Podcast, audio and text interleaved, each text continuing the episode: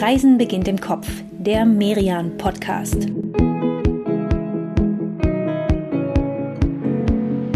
Hallo, liebe Hörerinnen und Hörer, wie schön, dass ihr dabei seid bei einer neuen Folge von Reisen beginnt im Kopf, dem Podcast von Merian.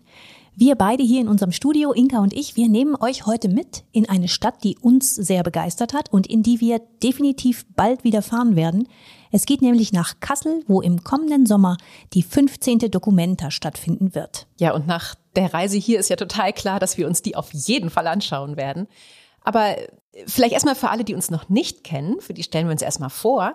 Mein Name ist Inka Schmeling. Und ich bin Katrin Sander und wir beide reisen für das Reise- und Kulturmagazin Merian mit euch alle zwei Wochen im Kopf für eine gute halbe Stunde durch Deutschland und die Welt. Diesmal also Kassel. Ja, Inka, Kassel. Was sind die ersten drei Dinge, die dir bei Kassel einfallen? Drei Dinge. Hm.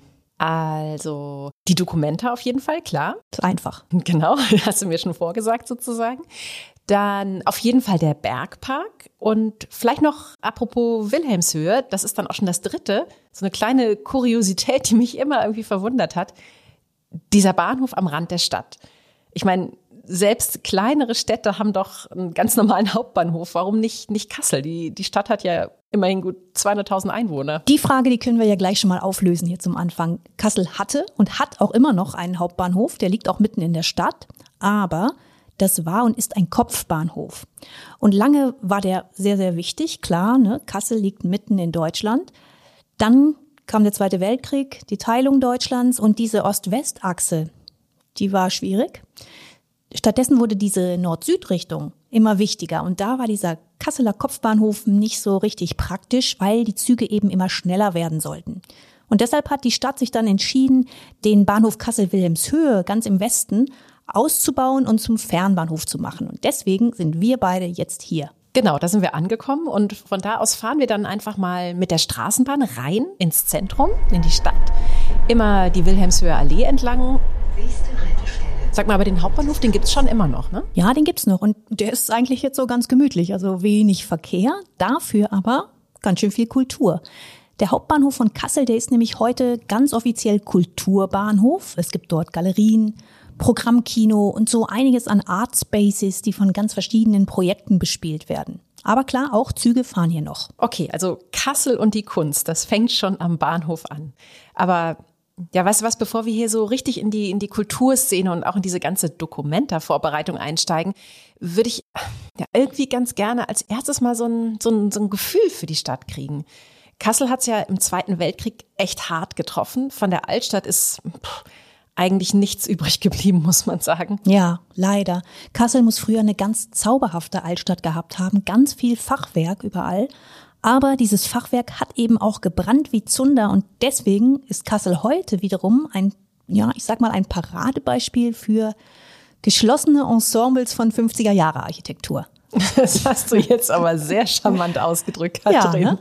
Und es stimmt. Ja, ja, stimmt. Du hast schon recht. Es ist tatsächlich ja, es hat tatsächlich auch was relativ Cooles, finde ich, ne? wenn man sich hier so umschaut. Dieses Funktionale der 50er, diese, diese geraden Linien. Das war ja eine Zeit lang ganz schön in Verruf geraten, aber, aber es kommt wieder, so ein kleiner Retro-Trend. Und ähm, und da hat Kassel tatsächlich echt, echt eine ganz besondere Kulisse zu bieten. Wobei, Inka, es gibt schon auch noch das andere Kassel, also so eins mit schönen Altbauten und Gründerzeitfassaden, die findet man hier auch, nur eben nicht so leicht im Zentrum, sondern im vorderen Westen. Und dahin, da gehen wir beide jetzt mal zuerst, denn der vordere Westen, der ist nicht nur wirklich hübsch, er ist auch ein echt charmantes Flanierviertel, kann man sagen, mit so hübschen Läden und Cafés. Und wenn du sagst, du möchtest ein Gefühl für die Stadt bekommen, dann ist das genau die richtige Ecke. Ach, das ist doch toll. Dann gehen wir jetzt zum Start einfach mal so, so ein bisschen bummeln und da können wir gleich hier hinterm Rathaus ein Stück hochgehen und dann die Friedrich-Ebert-Straße entlang. Das ist auch nur eine Viertelstunde zu Fuß. Das finde ich ja immer toll an Städten dieser Größe, dass man da so ganz problemlos von Viertel zu Viertel zu Fuß laufen kann. Ja, und der Weg, der ist auch wirklich absolut simpel. Einfach immer nur die Friedrich-Ebert-Straße entlang Richtung Bebelplatz. Und dann sind wir auch schon ganz schnell da, wo es ja anfängt mit den hübschen Gründerzeitbauten und vor allem auch mit, mit echt ein paar sehr, sehr netten Läden. Also bin ja normalerweise jetzt nicht so scharf auf Shopping, aber, aber die Geschäfte hier, die sind echt, echt sehr sympathisch. Dann besuchen wir doch jetzt mal eins, das hier schon richtig lange ist. Denn dass diese Ecke hier so interessant und attraktiv ist, das war nicht immer so. Das hat sich entwickelt, weil Menschen wie Petra Meyer an dieses Viertel geglaubt haben. Sie hat hier ihr Geschäft, es heißt Habselig und Petra Meyer verkauft dort Mode, Schuhe, Accessoires, aber eben nicht so das Übliche. Ne? Sie hat ein ganz besonderes Händchen für ein außergewöhnliches, tolles Sortiment. Bei ihr findet man viele kleinere Labels, tolle Kleider und es macht echt Lust, hier ein bisschen rumzustöbern und zu schauen. Petra, sag mal, deinen Laden, den gibt's jetzt schon seit elf Jahren. Du bist quasi eine Pionierin hier im Vorderen Westen. Wie war das damals hier im Viertel? Ich glaube schon, dass es viele mutig fanden, hier zu eröffnen, aber ich habe da eigentlich immer an diesen Standort geglaubt, so, weil das einfach, ähm, weil der einfach Flair hat. Und irgendjemand muss ja anfangen. Und sag mal, Petra, was macht denn für dich den Charme dieser Ecke aus? Das sind äh, schon die Häuser, die es hier noch gibt, dass einfach so viel äh, alter Bestand noch da ist und ähm, da hat man so eine Vorstellung, wie Kassel auch mal war. Also Kassel hat jetzt schon auch, finde ich, seinen besonderen Charme durch die 50er Jahre Bauten. Das hat schon auch was sehr, sehr Besonderes. Aber hier hat man noch eher so den Eindruck von, von früher. Das finde ich einfach sehr, mhm. sehr interessant hier. Und äh, es ist einfach so, hat einfach so ein bisschen Kiezcharakter. Wie funktioniert das, wenn so ein Quartier wie dieses hier sich entwickelt? Arbeitet man da zusammen? Entsteht da sowas wie ein Netzwerk? Ja, das ist dann tatsächlich entstanden, weil es gab dann so die Mitte und ähm, vorne den Bebelplatz und diesen ja, undefinierten Raum dazwischen. Und ähm, da gab es schon, glaube ich, Händlergemeinschaften in der Mitte, sowohl wie am Bebelplatz. Und dann hat sich hier auch was entwickelt, weil dann doch zunehmend auch sich immer mehr auch getraut haben, hier ihr Geschäft zu eröffnen. Und äh, daraus hat sich dann schon auch äh, wieder auch eine Gemeinschaft entwickelt und schon auch so, dass man auch äh, ein Stück weit auch zusammenarbeiten kann. Aber das kam dann so mit der Zeit. Oh, danke Petra für den netten Besuch bei dir. Du hast uns als neue treue Kundin gewonnen, ganz sicher. Denn ja, wir könnten hier echt jetzt locker noch, noch ein Stündchen verbringen und uns alles angucken, was es hier so, so gibt in den Regalen. Aber Katrin, wir sind noch nicht mal bis zum Bebelplatz gekommen hier. Ja, das stimmt. Danke, Petra. Und wir beide, wir streifen jetzt noch mal ein bisschen weiter durch den vorderen Westen. Wir können ja jetzt nicht an jeder netten Adresse Station machen, Inka, aber es gibt doch so ein paar Läden, an denen können wir auch nicht einfach vorbeigehen. Zum Beispiel Rotopolpress, hier, auch in der Friedrich-Ebert-Straße. Ja, das ist echt total nett. Das ist so ein, so ein kleiner, feiner Verlag mit einem eigenen Laden. Und der Verlag, der hat sich ganz aufs grafische Erzählen spezialisiert. Also man findet hier Comics, Graphic Novels, tolle Kinderbücher, aber auch hier ja, so ein, so ein sehr ausgewähltes, sehr besonderes Sortiment. Und man merkt sofort, die Leute hier, die sind echt mit Herzblut dabei. Die, die wissen genau, was sie da verkaufen, haben die Bücher selber gelesen und ja, stehen voll dahinter. Und sowas ist ja echt immer nett, ne? Ja, und das macht auch diese Ecke hier aus, ne? Ganz viele inhabergeführte Läden und darunter so echt einige mit einem kreativen, künstlerischen Twist. Bei Rotopolpress, da stehen ja auch die Siebdruckmaschinen in den hinteren Räumen oder hier direkt am Bebelplatz Ah, wir haben ihn erreicht. Na okay, wir sind zumindest am Anfang. Und genau da liegt Prisma. Das ist ein Laden, den haben sieben Kunsthandwerkerinnen aus Kassel zusammen eröffnet. Ja, und nicht nur das, nicht nur die sieben. Ne? Manchmal holen die sich auch noch weitere Gäste dazu und ja, verkaufen dann hier ihre verschiedenen Arbeiten. Und das sind tatsächlich sehr, sehr unterschiedliche Sachen, weil die sieben auch aus ganz verschiedenen Bereichen kommen. Also man findet hier Mode, aber auch Schmuck oder Postkarten zum Beispiel von der Illustratorin Barbara Hermanowski, die uns ja jetzt hier nochmal so ein bisschen was von ihrem Projekt erzählt hat. Genau. Sie hat gesagt, einmal Kassels Friedrich-Ebert-Straße rauf und runter bummeln und du siehst mehr, als wenn du zum Einkaufen ins große Hannover fährst. Das ist aber schon ganz schönes Hannover-Bashing, oder? Na, ist aber nicht so gemeint, ne? Ja, genau. Man, man merkt einfach, dass, dass sie diese Ecke selber total schätzt und äh, ja, selbst über Hannover stellt. Ja, zu Recht. Man kann ja auch nicht nur schön shoppen, sondern auch sehr schön ausgehen, finde ich.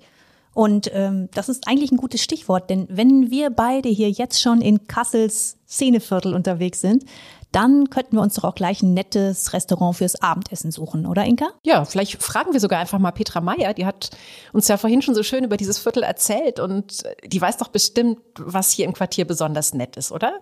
Petra, was, was wäre dein Tipp? Was sind so deine Lieblingsadressen zum Abendessen hier im vorderen Westen? Das Chiringuito in der Nähe vom Bebelplatz, das ist eine Tapas-Bar und ähm, ganz unkompliziert und sehr herzlich ja, das hat schon auch so viel Wohlfühlcharakter dort. Und Enos Weinbar in der Goethestraße, das ist auch Vorderer Westen, das ist jetzt auch, wenn man in die Richtung geht, das ist so ein, einfach so ein Lieblingsitaliener. Die machen auch haben echt auch eine tolle Küche und tolle Weine, sind auch einfach wie halt Italiener, so sind einfach gute Gastgeber. Danke, Petra. Das klingt nach einem echt netten Abendprogramm, finde ich. Ein paar Tapas vorweg und dann noch einen guten italienischen Wein. Ja, perfekt zum Ankommen, würde ich sagen. Und Petra, wir wissen, du hast noch viel, viel mehr Tipps, aber die schreiben wir euch einfach in die Show Notes, liebe Hörerinnen und Hörer. So wie übrigens alle Adressen und Tipps, die wir auf dieser Kopfreise ansteuern und empfehlen. Genau, also entspannt euch, ihr müsst nichts mitschreiben. Ihr habt euer Kassel-Programm auf eurem Smartphone oder wo auch immer ihr uns hört. Wir beide, wir sagen jetzt schon mal Salute hier im vorderen Westen und freuen uns auf den Samstag, an dem wir uns von einer Expertin erzählen lassen, was uns denn nun genau erwartet im nächsten Sommer bei der Documenta 15. Also bleibt dran, in ein paar Sekunden geht's weiter. In dieser Pause möchten wir euch unsere aktuelle Merian-Ausgabe vorstellen. City Trips in Deutschland. Neben Kassel gibt es ja noch andere coole Städte in Deutschland und wir nehmen euch in dieser Ausgabe mit nach Freiburg, Münster, Dresden, Lübeck, Aachen, Stuttgart, Leipzig. Die Liste ist lang und ihr findet die Ausgabe mit sehr vielen guten Tipps am Kiosk, im gut sortierten Buchhandel oder online auf merian-shop.de. Guten Morgen, liebe Katrin. Ich hoffe, du bist jetzt nach dieser kurzen Pause voller Energie für eine geballte Ladung Kunst. Na sicher, ich habe ja nur darauf gewartet, denn dafür ist Kassel berühmt für die Kunst oder noch konkreter für zeitgenössische Kunst. Hier in der Stadt findet seit 1955 die heute ja bedeutendste Ausstellungsreihe für zeitgenössische Kunst statt, die Documenta. Alle fünf Jahre ist es soweit und das nächste Mal eben wieder ab Juni 22. Ja, und man, man spürt das schon so richtig hier in der Stadt, oder? Die, die Spannung, die steigt. Überall werden auch letzte Bau- oder Sanierungsarbeiten gemacht, damit dann nächstes Jahr auch wirklich alles, alles hübsch ist. Und Mittelpunkt dieser Documenta 15 im nächsten Jahr wird wie immer das Museum Friderizianum sein. Und komm, darum fangen wir doch beide einfach auch mal hier unsere Kunst- und Dokumentarunde an vor diesem Gebäude, das auf den ersten Blick ja eigentlich so der, der pure Klassizismus ist. Aber innen drin wird zeitgenössische Kunst gezeigt in, in immer neuen Ausstellungen. Und das ja nicht nur zur Dokumenta, ne? das muss man vielleicht auch nochmal sagen. Das Haus hier, das, dem sieht man das heute nicht an, aber als das vor fast 250 Jahren hier am Friedrichsplatz eröffnet wurde, da war es das erste Gebäude überhaupt, das von Anfang an als Museum konzipiert wurde. Damals, da wollten die Landgrafen hier ihre Kunstschätze zeigen, also ihre Waffensammlungen, ihre Antikensammlungen, Korkmodelle, antiker Bauwerke, sogar einen ausgestopften Elefanten. Ja, der steht heute im Naturkundemuseum der Stadt, im Ottoneum. Und hier im Friderizianum, da gibt's seit der ersten Dokumenta 1955 Kunst zu sehen. Und ja, das ist Kunst, über die die damaligen Landgrafen oh, vermutlich ganz schön gestaunt hätten. Wir beide, wir sind jetzt hier verabredet mit Sabine Schormann. Sie ist seit drei Jahren Generaldirektorin des Hauses und der Documenta. Und Frau Schormann, was sagen Sie denn? Passt das zusammen, dieser ja sehr gegenwartsbezogene Inhalt und dann dieses klassizistische Haus? Und das ist ein sehr schöner Kontrast einfach, dass man in diesem klassizistischen Gebäude dann eben zeitgenössische Kunst findet, zeitgenössisches junges Theater findet, den Kunstverein findet und dann einfach verschiedene kulturelle Nutzungen unter einem Dach. Sabine Schommann ist ja aber eben nicht nur Generaldirektorin des Fridericianums, sondern auch der Dokumenta. Und was an deren Ausstellungen und Projekten immer sehr spannend ist, sie bespielen viele Orte in der Stadt. Wo und wie, das gucken wir uns jetzt mal gemeinsam an. Frau Schormann nimmt uns mit auf einen kleinen Spaziergang hier durch das Zentrum von Kassel. Ja, vom Friedrichsplatz geht's in die Treppenstraße. Die wurde 1953 eingeweiht als erste Fußgängerzone Deutschlands. Noch so ein Superlativ. Das in einer Stadt, die ja nach dem Krieg eher fürs Auto aufgebaut wurde, ne? Genau, ja, das Auto, das war eigentlich sehr en vogue beim Wiederaufbau von Kassel in den 50ern. Aber die Treppenstraße, die ist tatsächlich von Anfang an für die Fußgänger reserviert gewesen. Und ja, hier stehen wir jetzt auch gleich schon vor dem nächsten Haus, das bei der Dokumenta im nächsten Jahr eine große Rolle spielen wird, und zwar dem Ruru-Haus. Er sieht eigentlich nicht so nach, nach klassischem Kunstmuseum aus. Was, was ist das denn für ein Haus, Frau Schormann? Ein früheres Kaufhaus, äh, bei dem Sportartikel verkauft wurden. Und das für die künstlerische Leitung der Documenta 15 Ruan Grupa so etwas wie Hauptquartier, Wohnzimmer ist und ähm, das auch jetzt schon bespielt wird und eben in der Documenta selber oder zur Documenta selber das Welcome Center der Documenta sein wird, wo ganz viele Menschen dann ein- und ausgehen werden und das ein ganz lebendiger Ort der Begegnung sein soll. Ah, Ruan Grupa, die sollten wir noch mal kurz vorstellen, denn äh, das ist was Besonderes. Die Documenta 15, die wird nämlich als erste nicht von einer Frau oder einem Mann kuratiert, sondern von einem Künstlerkollektiv. Ruan Grupa eben, die haben sich im Jahr 2000 in Indonesien gegründet. Zehn Künstler gehören dazu, die sind gleichberechtigt. Sie haben auch schon andere Ausstellungen auf die Beine gestellt, aber das hier, das ist jetzt auch für sie die größte. Ja, und man merkt auch tatsächlich hier in Kassel, wenn man sich so unterhält über die Dokumenta, irgendwie sind dieses Mal auch alle noch mal einen Ticken mehr gespannt, ne, was, was die Dokumenta so bieten wird. Es ist nämlich tatsächlich doch was sehr Spezielles, mal so ein, so ein Kollektiv zu haben. Die Stadt, die fiebert da so richtig drauf hin. Und ganz besonders merkt man das bei den, bei den jungen Leuten. Frau Schaumann, was glauben Sie denn? Warum, warum kam die Wahl von Ruhan Gruppa gerade bei, ja, ich sag mal, der Generation Fridays for Future so gut an? Sie also folgen ein ganz breites Ziel der Nachhaltigkeit, wo es um nicht nur ökologische, sondern auch ökonomische und soziale Werte geht.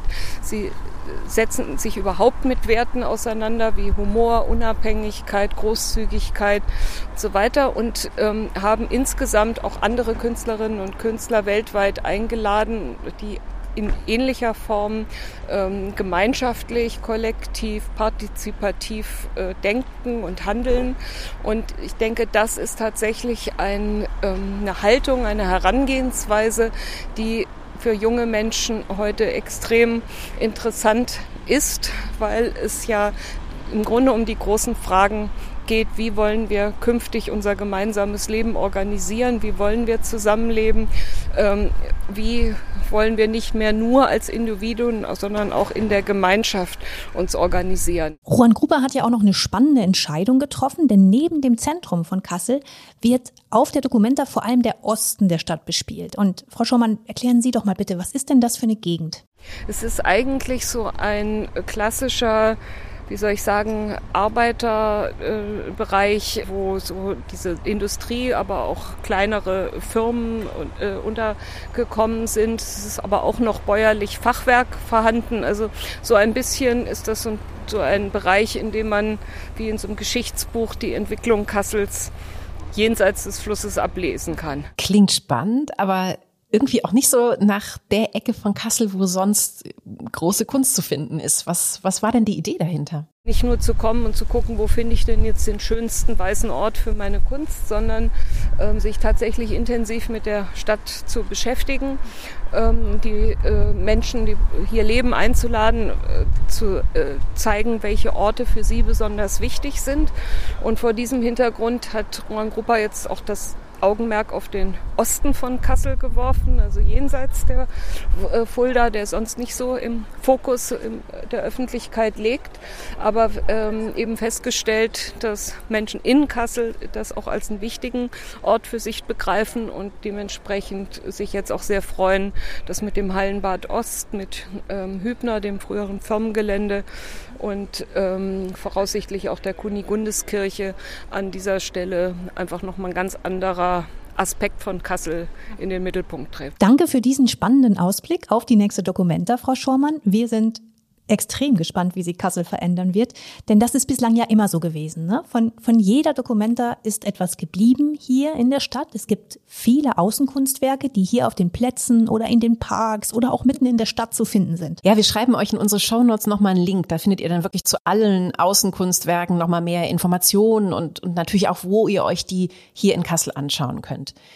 Da sind ja die, die 7000 Eichen drunter, die, die Josef Beuys hier in den 80ern gepflanzt hat. Aber zum Beispiel auch der Obelisk, der, der seit der letzten Dokumente am Florentiner Platz hier in der Treppenstraße steht, als Symbol für die Flüchtlingskrise.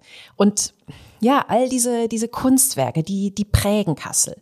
Und genau damit gelingt der Dokumenta auch das, was sich ihr Gründer, der, der Kunstprofessor Arnold Bode in den 50er Jahren ja vorgenommen hatte. Ne? Dieser, dieser Stadt, die im Krieg so, so zerstört worden war und so, ja, so mit ihrem Fachwerkzentrum so einen wichtigen Teil ihrer Identität verloren hat, durch die Kunst dann wieder, wieder eine neue Identität zu geben. Und heute ist Kassel, und das muss man sich wirklich mal auf der Zunge zergehen lassen, die Stadt, die nach Berlin die zweithöchste Museumsdichte in Deutschland hat, also gemessen an der Einwohnerzahl. Es gibt also wirklich, wirklich viele spannende Häuser.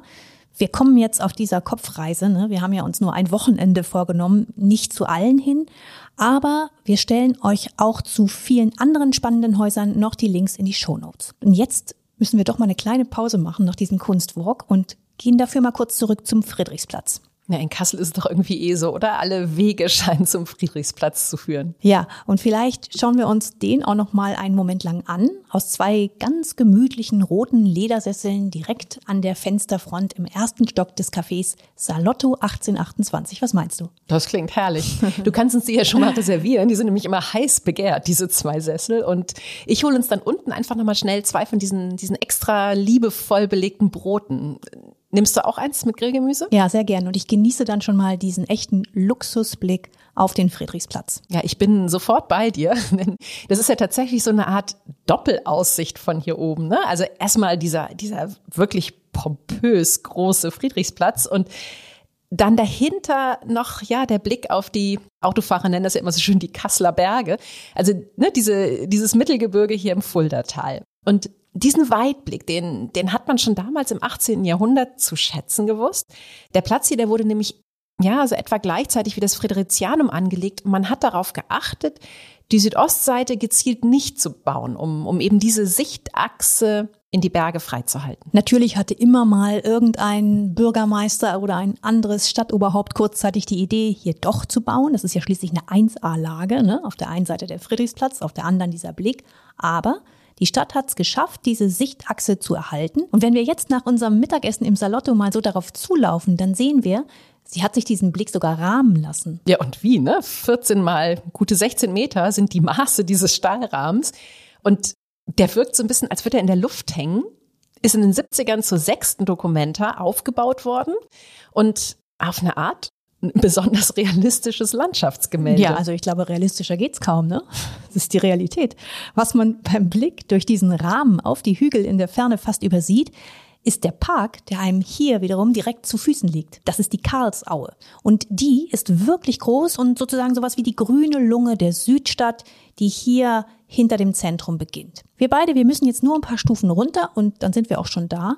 Und die Karlsaue, die spielt auch wieder so Kassel-typisch mit Kontrasten. Also hier eine barocke Orangerie, ganz in der Nähe der Pinonebaum. Ja, das ist noch so ein, so ein Dokumentarkunstwerk, ne? Diesmal aus dem Jahr 2012. Ja, und eins, das man echt erst auf den zweiten Blick erkennt. Das macht es auch so spannend, finde ich. Erst denkt man, ja, da steht halt ein kahler Baum auf der Wiese und dann wundert man sich, hä, warum ist denn da ein Findling in der Krone? Und wenn man dann näher rangeht, dann erkennt man, dieser ganze Baum ist eine Bronzeskulptur. Ja, es ist echt ein ganz, ganz cooler Mix hier im Park. Das stimmt. Die barocke Parkanlage einerseits, dann die Fulda, die hier so längs fließt, dazwischen Kunst und Wer noch mehr Natur braucht, der kann einfach die Fulda überqueren und gleich dahinter ist dann die Fulda Aue. Ja, da kann man dann auch wunderbar spazieren gehen. Da wird es ein bisschen wilder, ein bisschen ursprünglicher auch. Und das ist auch noch was Besonderes, finde ich, an Kassel, dass es nämlich wirklich viel, viel und auch weitläufiges Grün gibt hier in der Stadt. Wir können ja mal so ein bisschen kreuz und quer hier laufen und wenn wir uns dabei so Richtung, Richtung Südwest orientieren, dann kommen wir am Ende bei einem Museum raus, das ich mir echt jetzt gern nochmal anschauen würde heute. Naja, ein Museum sagst du, eigentlich liegen da ja gleich zwei wirklich tolle Häuser. Einmal die Grimm-Welt und dann das Museum für Sepulkralkultur für Tod und Sterben. Die liegen hier gleich nebeneinander. Ja, und dieses Museum für Sepulkralkultur, das ist, finde ich, tatsächlich schon auch besonders spannend. Ne? Also, ja, wie du sagst, Tod, Sterben, Bestattung, Trauer. Also solche Themen mal, mal ins Zentrum zu rücken, dem, dem ganzes Museum zu widmen. Schon sehr mutig und sehr, sehr sehenswert. Aber da wir jetzt nur Zeit für ein Haus haben, wir beide, lenke ich uns doch mal in die Grimmwelt, denn, denn die beiden Brüder, denen dieses Museum hier gewidmet ist, die sind, ach, die sind einfach doch echt ja besonders eng mit, mit Kassel verbunden. Die Brüder Grimm. Ja, die beiden waren 12 und 13, als sie zu einer Tante nach Kassel zogen, um hier zur Schule zu gehen. Dann zum Studium haben sie die Stadt zwar wieder verlassen, aber sie kamen immer wieder nach Kassel zurück. Ja, insgesamt haben sie so 30 Jahre vielleicht ihres Lebens hier verbracht. Und das ist ja auch nicht wirklich ein Wunder, ne, dass die Stadt ihnen ein Museum gewidmet hat, die Grimmwelt. Und in der geht es klar um ihre Märchen. Ja, aber auch eine ganz erfrischende, angenehm moderne Art, finde ich. Ne? Wir können hier zum Beispiel durch eine künstliche Dornenhecke streifen. Da sind dann so Säulen voller grüner Plastikborsten und dazwischen flüstern oder rufen einen Märchenfiguren aus knallroten Lautsprechern was zu. Aber auch die Erklärung hier, die ist ganz schön, dass nämlich eigentlich alle Märchen etwas erzählen über den Aufbruch der Kinder aus der Familie in die Gesellschaft dass auf diesem Weg Gefahren auf sie warten, Herausforderungen, ja, aber dass diese Heldinnen und Helden daran auch wachsen, ne? das Leben üben quasi. Ja, das stimmt. Märchen erzählen ja echt immer, immer viel über das Leben. Ne? Und wahrscheinlich lesen wir die auch deswegen heute noch so gerne unseren Kindern vor.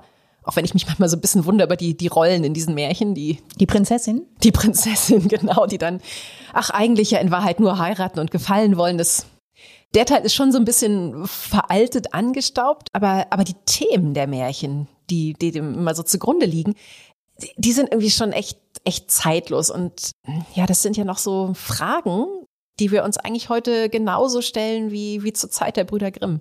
Hm, das stimmt. Und das Happy End, hm, das hätte man gern. Ja, auf das hofft man immer. Ja. Was ich aber hier in der Grimmwelt mindestens genauso spannend finde wie die Märchen, das ist die Ausstellung zu dem Wörterbuch, an dem die Brüder Grimm ab 1838 gearbeitet haben. Das war so wirklich ihr, ihr Herzensprojekt. Ja, und was für ein Projekt, ne? Also dieses Wörterbuch, das wurde 1961 fertiggestellt, also nach 123 Jahren. Ja, da waren die beiden dann schon nicht mehr unter den Lebenden und auch viele andere nicht, die für das deutsche Wörterbuch nach Wörtern gesucht sie aufgeschrieben und erklärt haben. Das Wörterbuch war dann aber eben fertig. Um die 320.000 Wörter umfasst es. 32 Bände wiegen zusammen 84 Kilo. Boah, was ein, was ein Mammutprojekt, oder? In der digitalen Welt zwar irgendwie verlieren sich solche Zahlen, aber es ist schon eindrücklich. Ne? Ist aber auch digitalisiert worden inzwischen und ja, die beiden, die hatten ja ursprünglich gedacht, sie würden das selber schaffen, ne? in ach mal eben zehn Jahren. Aber so kann man sich halt verschätzen. Wie viel Arbeit das war, das sieht man hier auch ganz schön im Museum an den vielen Karteikarten mit der Schrift der beiden. Aber ein Exponat, das gefällt mir auch ganz gut. Das zeigt nämlich auch, wie, wie unterhaltsam so eine Arbeit zwischendurch sein kann. Und zwar ist das dieser interaktive Schimpfwörtertrichter hier. Guck mal, der geht so. Du rufst da ein Schimpfwort in irgendeinem deutschen Dialekt rein und heraus kommt dann zum Beispiel Wasserkatze, Täuschenmaul, Spinnenfresser, Höhlenhund. Was hast du da jetzt reingerufen? Das verrate ich nicht. Das ist eine Sache zwischen mir und dem Schimpfwörtertrichter. Aber irgendwann bekommt jemand anders dann mein Schimpfwort rausgerufen. Eigentlich auch komisch, ne? So ein Schimpfwörtertrichter, die hätten doch genauso gut einen Komplimenttrichter machen können oder so. Aber du, äh, ja, vielleicht kann man da mal alles loswerden, was man immer schon sagen wollte. Anti-Aggressionstraining. Sozusagen. Im Museum. Aber jetzt ist Schluss mit Schimpfwörtern. Wir beide, wir gehen nämlich von der Grimmwelt direkt zum Abendessen. Das sind nur zehn Minuten Minuten zu Fuß von hier und das Restaurant, das wir uns heute ausgesucht haben, das ist, ja, kann echt so sagen, die derzeit angesagteste Adresse von Kassel. Also da werden wir vermutlich all unsere Gesprächspartner von heute wieder treffen. Da sollten wir uns benehmen, Katrin. Das tun wir ohne Schimpfwörter. Und tatsächlich, man denkt hier auch nicht an Schimpfwörter, wenn man in dieses nette Restaurant in der Wilhelmshöher Allee kommt. Es heißt Mondi. Und man hört es ja schon am, am Stimmengewirr hier im Hintergrund. Das Mondi, das ist echt jeden Abend voll. Das Restaurant, das hat zwar erst diesen Sommer aufgemacht, aber jetzt schon reichlich Stammkunden. Und das, obwohl man hier nicht mal aussuchen darf, was man isst. Genau das ist aber das Erfolgsrezept vom Mondi. Der Chef, Pelle Kossmann, der bietet jede Woche genau ein Menü an. Und das gibt's dann eben. Klar, wenn man jetzt Vegetarier ist oder irgendwelche Unverträglichkeiten hat, dann kann man das natürlich sagen und das wird dann auch beachtet. Aber ansonsten gibt's viele kleine, äußerst leckere Gänge, die man sich aber eben nicht selber zusammenstellen kann. Ja, und genau deswegen, ne, weil es keine Extrawünsche gibt, kann das Team von Mondi eben auch sehr, sehr zielgenau einkaufen. Sehr, sehr frische Zutaten und das Ganze ist dann auch noch super nachhaltig und sogar vergleichsweise günstig. Das Menü, das kostet nur 49 Euro. Warum ist euch das denn so wichtig, Pelle, dass das Menü bezahlbar bleibt? Ich möchte ein Menü machen, was, was man sich leisten kann, äh, was eben äh, so nicht diese diese High-End-Marke knackt, so dass du da sagst, ich muss da jetzt irgendwie mein Monatsgehalt hinbringen gefühlt, sondern dass es eben ein Laden ist, der so dadurch eine gewisse Inklusivität hat, dass wir eben auch ein gemischtes Klientel haben von jungen Pärchen, von Studenten, von Leuten, die, die kommen hier immer teilweise dann zweimal die Woche, weil die, für die, ist, die gehen einfach immer nur essen, so, die haben genug Geld, aber dass es eben nicht das ist, so dass kein Laden für die oberen 10.000 ist. Der Plan, der geht voll auf. Hier sitzen Freundinnen, klicken, zwei ältere Herren, junges Pärchen, also alles echt wild gemischt und die, ja, wie viel waren das jetzt nochmal gleich? Neun Gänge. Die sind echt super, super lecker. Aber sag mal, Pelle, den Mietvertrag, den hast du im Dezember 2020 unterschrieben, mitten im zweiten Corona-Lockdown. Und dann hattet ihr hier ja erstmal monatelang noch eine Baustelle. Wie, wie hast du das durchgehalten? Da hatte ich extrem viel Hilfe von Freunden und Bekannten, die hier extrem harte Arbeit geleistet haben. Wo ich, ähm, deswegen gibt es auch diese Wand, diese Wall of Fame, wenn man auf die Toilette geht im Restaurant, da stehen alle Leute drauf, die ja jemals irgendwas gemacht haben, weil ohne die ganzen Menschen äh, wäre das einfach nicht möglich gewesen. So, äh, mittlerweile bin ich ein bisschen gefasster. Als ich den Laden aufgemacht habe, musste ich am Anfang zu weinen. Respekt, so viel Arbeit und das in dem Alter. Pelle Kossmann, der ist gerade 29 Jahre alt und kommt übrigens aus Kassel. Hier, sein Abitur hat er gegenüber gemacht, auf dem Gymnasium auf der anderen Straßenseite. Danach ist er dann als Koch in die Welt gezogen, nach London, Sydney, Melbourne. Ja, und irgendwann ist er dann ganz bewusst zurückgekommen in seine Heimatstadt. Ja, man merkt ihm an, er ist, er ist ein echter Kasselaner. Ich habe nämlich gelernt, so heißen die Menschen, die hier geboren sind, die Zugezogenen, die nennt man Kasseler. Vielleicht ist er sogar Kasseläner Inka, denn so heißen die, deren Eltern schon hier in Kassel auf die Welt gekommen sind. Wie auch immer, wahrscheinlich ist an seinem Wunsch, wieder nach Kassel zurückzukommen, auch seine Freundin Theresa mit Schuld. Die hat er zwischen diesen ganzen internationalen Stationen hier in Kassel kennengelernt. Und sie hat jetzt gleich neben dem Mondi ihren eigenen kleinen Töpferladen, ihr Atelier. Und auf ihrem Geschirr werden übrigens auch all die köstlichen Gänge hier im Restaurant serviert. Ein richtig cooles junges Powerpaar. Vielen Dank für den netten Abend bei euch im Mondi-Pelle. Und danke auch an das ganze Team. Das ist ja auch gerade so schön hier, ne, dass man bei der offenen Küche genau sehen kann, wie viel Liebe und Arbeit ihr alle hier in jeden Gang steckt. Wir beide, wir verabschieden uns jetzt für den Moment. Gleich sind wir wieder da und dann erwartet uns ein Sonntag mit Street Art und Bergpark. In dieser kurzen Pause möchten wir euch unseren neuen Merian Scout über das Saarland vorstellen. Darin haben wir 200 Tipps gesammelt, von der coolsten Currywurstbude Saarbrückens über das Welterbe Völklinger Hütte bis hin zu Hotels, aus denen man eigentlich gar nicht wieder auschecken möchte. Ja, und neben dem Scout haben wir außerdem vor kurzem auch noch eine eigene Podcast-Folge gemacht, bei der wir ein ganzes Wochenende im Kopf durch Saarland gereist sind. Also falls ihr die noch nicht kennt, hört sehr gerne mal rein. Mehr über den Merian Scout, über unseren Podcast, über das Saarland und natürlich auch über viele weitere Reiseziele findet ihr auf merian.de. So, liebe Inka, an diesem Sonntagmorgen starten wir jetzt mal in einer anderen Ecke der Stadt, im Nordosten, und zwar im Schillerviertel. Klingt jetzt ganz gediegen poetisch, aber auf das Viertel selbst passt das eigentlich gar nicht so richtig, denn das Schillerviertel ist Kassels Multikulti-Gegend. Ne? In vielerlei Hinsicht geht es hier ganz lebendig, sehr bunt zu und das auch bei der Kunst. Stimmt, auch hier stößt man direkt auf Kunst an immer mehr Fassaden. Da macht sich Street Art hier breit und losgestoßen hat es vor einigen Jahren eine Künstlergruppe namens Color Cubes. Deren Motto lautet bunte Wände für Kassel. Ja, und die haben richtig losgelegt. Ne? Als sie einmal angefangen haben, da kam immer mehr dazu. Mittlerweile sind 30 Großwände hier bemalt. Das ist wie so eine eigene Public Art Galerie. Es gibt einen eigenen Audioguide, der zu den Stationen führt und dann auch etwas mehr über die jeweiligen ähm, Street Art Kunstwerke erzählt. Den Link schreiben wir euch natürlich auch in unsere Show Notes. Ja, und das ist echt eine, eine super Inspiration, um hier einfach mal loszugehen. Aber was ich vor allem echt lustig finde, unterwegs, da entdeckt man natürlich dann auch noch immer mehr und auch immer neue Graffitis. Denn das ist ja das Schöne ne? an, an so einer Szene wie hier, die so lebendig ist, dass eigentlich ständig neue Kunst dazukommt. Und die prägt und verändert ja auch die Stadt, ne? wie ja auch die Dokumenta. Ja, und das gehört ja auch zueinander. Ne? Also zum Beispiel Color Cubes, die haben auch die, die Fassade hier vom Rucho-Haus, wo wir gestern waren, gestaltet. Das hat echt was von einer Kunstrelief fast, wenn man hier so durch die Straßen läuft und sucht und guckt, wo man noch was Neues entdecken kann. Eigentlich eine wirklich schöne Art, sich diese Ecke von Kassel mal so zu erschließen, denn die ist ja eigentlich, wie auch der Osten, eher so ein traditionelles Industrie- und Arbeiterviertel. Hier im Norden, da liegt ja nicht nur das Schillerviertel, sondern auch die Gegend, die man hier so gern Nordholland nennt, rund um die holländische Straße.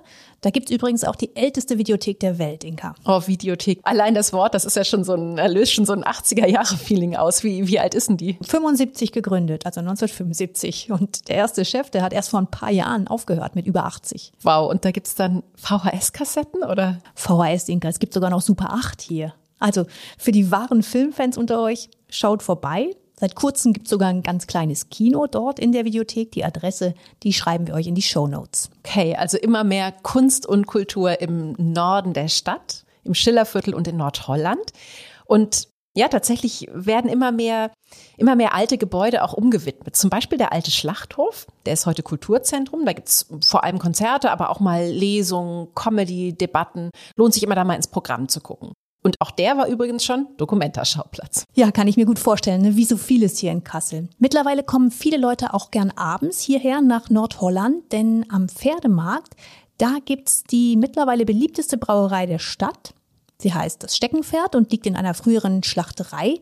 Es gibt dort richtig viele coole Kraftbiere, eine eigene Bar, an der man die dann auch gleich probieren kann. Also echt ein super Tipp für eine abendliche Erkundung hier im nördlichen Kassel. Ja, aber bei unserer Kopfreise, da ist ja gerade eher so hm, späterer Sonntagvormittag und Frühshoppen. ja, könnten wir machen, aber irgendwie habe ich so ein Gefühl, wir sind da eigentlich nicht so die Kandidatin für, oder? Und wir haben ja auch noch ein richtig großes Kassel-Highlight für uns, das wir uns extra für den Schluss aufgehoben haben, also als ja, Finale Grande. Genau. Ihr ahnt es wahrscheinlich schon, die Rede ist vom Bergpark Wilhelmshöhe, ne? also UNESCO-Weltkulturerbe, berühmt, bekannt, beliebt, vor allem wegen seiner beeindruckenden Wasserspiele. Inka, ich vermute, wir beide werden Kassel erst heute Abend verlassen, ne? denn diesen Park, den besucht man nicht mal so kurz eben zwischendurch. Das ist wirklich ein Tagesausflug. Denn da ist ja eben nicht nur der Park, sondern auch noch das Schloss Wilhelmshöhe mit der Galerie Alte Meister. Ja, stimmt. Und die ist auch nochmal bei all der zeitgenössischen Kunst, die es in Kassel gibt, ein echtes Highlight. Zum Glück für Kassel gab es einen Landgraf, der großer Fan der holländischen Malerei des 17. Jahrhunderts war. Und so hat die Galerie nicht nur Bilder von Rubens oder Dürer, sondern auch eine besonders große Sammlung an Rembrandts. Ja, total eindrucksvoll. Vor allem der Jakobssegen. Ne? Der gilt ja als Meisterstück unter Rembrandts späteren Werken. 1656 hat Rembrandt das Bild gemalt, da war er 50. Und man sieht darauf Jakob, der im Sterben liegt und der seine beiden Enkelsöhne segnet.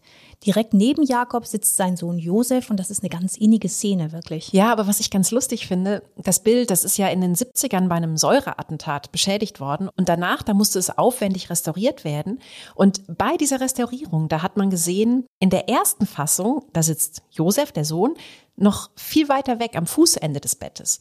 Und er ist dann Fassung für Fassung, die Rembrandt gemalt hat, immer näher an seinen Vater und an seine beiden Söhne gerückt. Und ja, diese, diese Innigkeit, die kam quasi erst ganz am Ende eigentlich ins Bild. Und wenn man sowas weiß, dann versteht man so ein Bild nochmal ganz anders. Ne? Man sieht es ganz anders auch. Ja, genau. Man überlegt so, ah, was, was ist denn da, was ist denn da der Hintergrund gewesen? Was hat Rembrandt sich dabei gedacht? Also ja, eine ne tolle Sammlung und du hast völlig recht. Für die alten Meister, das Schloss, den ganzen Bergpark, da sollten wir uns echt ein bisschen Zeit nehmen. Machen wir auch einfach. Dann verlassen wir Kassel halt erst abends. Der ICE-Bahnhof Wilhelmshöhe, der ist ja direkt um die Ecke. Und ja, da haben wir es dann nicht weit. Umso mehr Zeit haben wir jetzt noch für die Wasserspiele und die sind gigantisch, kann man sagen, oder? Ja, komm, dann nichts wie hin. Und wir beide, wir starten bei so einem superlative Park einfach, ja, vielleicht mal da, wo es besonders gigantisch ist, nämlich bei der großen Fontäne. Und groß, das heißt hier 55 Meter, das ist mehr als doppelt so hoch wie die Fontäne von Versailles. Genau das war dem Initiator dieser Wasserspiele natürlich auch wirklich wichtig, ne? denn Landgraf Karl, der wollte im 17. Jahrhundert unbedingt seinen damaligen Widersacher in Frankreich übertrumpfen. Das war Ludwig XIV., also der Sonnenkönig. Und dessen Fontäne in Versailles, die war mit 27 Metern die höchste ihrer Zeit. Und Karl gab alles, um nochmal ordentlich einen draufzulegen. Ja, wer hat die höchste? Aber du, äh, Karl hatte ja auch anders als Ludwig der 14. einen Berg vor der Tür und von dem stürzt natürlich das Wasser mit einer ganz anderen Wucht hinab. Und dazu kam dann auch noch, ja, so eine, so eine ganz spezielle Pumpe, die hatte man ziemlich frisch entwickelt, eigentlich um hessische Bergwerke zu entwässern. Aber wenn man beides zusammengenommen hat, Berg und Pumpe, fertig war die Superfontäne. Naja, okay, ich glaube, das hast du jetzt sehr verkürzt geschildert. So Ein bisschen, war es wahrscheinlich nicht.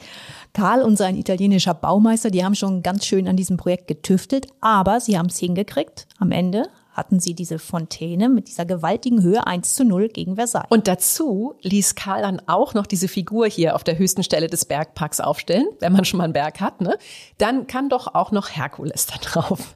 Gute acht Meter ist Herkules groß und damit wirklich weithin sichtbar. Klar, dass der mittlerweile das Wahrzeichen für die ganze Stadt ist. In der Karlsaue, wo wir gestern schon unterwegs waren, da ist übrigens auch eine Spitzhacke im Boden, die er angeblich geworfen haben soll auf die Entfernung. Das ist ein Dokumentarkunstwerk wieder, ne? Das ist ein Dokumentarkunstwerk, genau. Aber das machen die schon wirklich gut, wie die so hier ihre, ihre alten Schätze mit neuen Konzepten in Beziehung setzen. Das macht wirklich Spaß. Genau, und das spiegelt sich tatsächlich auch. Ne? Man sieht diese Spitzhacke und denkt so, hä, wo kommt die denn jetzt her?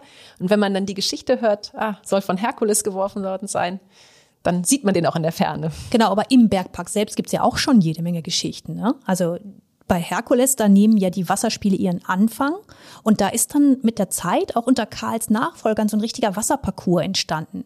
Vorm Herkulesdenkmal, da stürzt das Wasser bergab in ein Becken, in dem liegt dann ein Riese unter Felsbrocken begraben. Ja, und der, der speit wiederum Herkules eine Fontäne entgegen.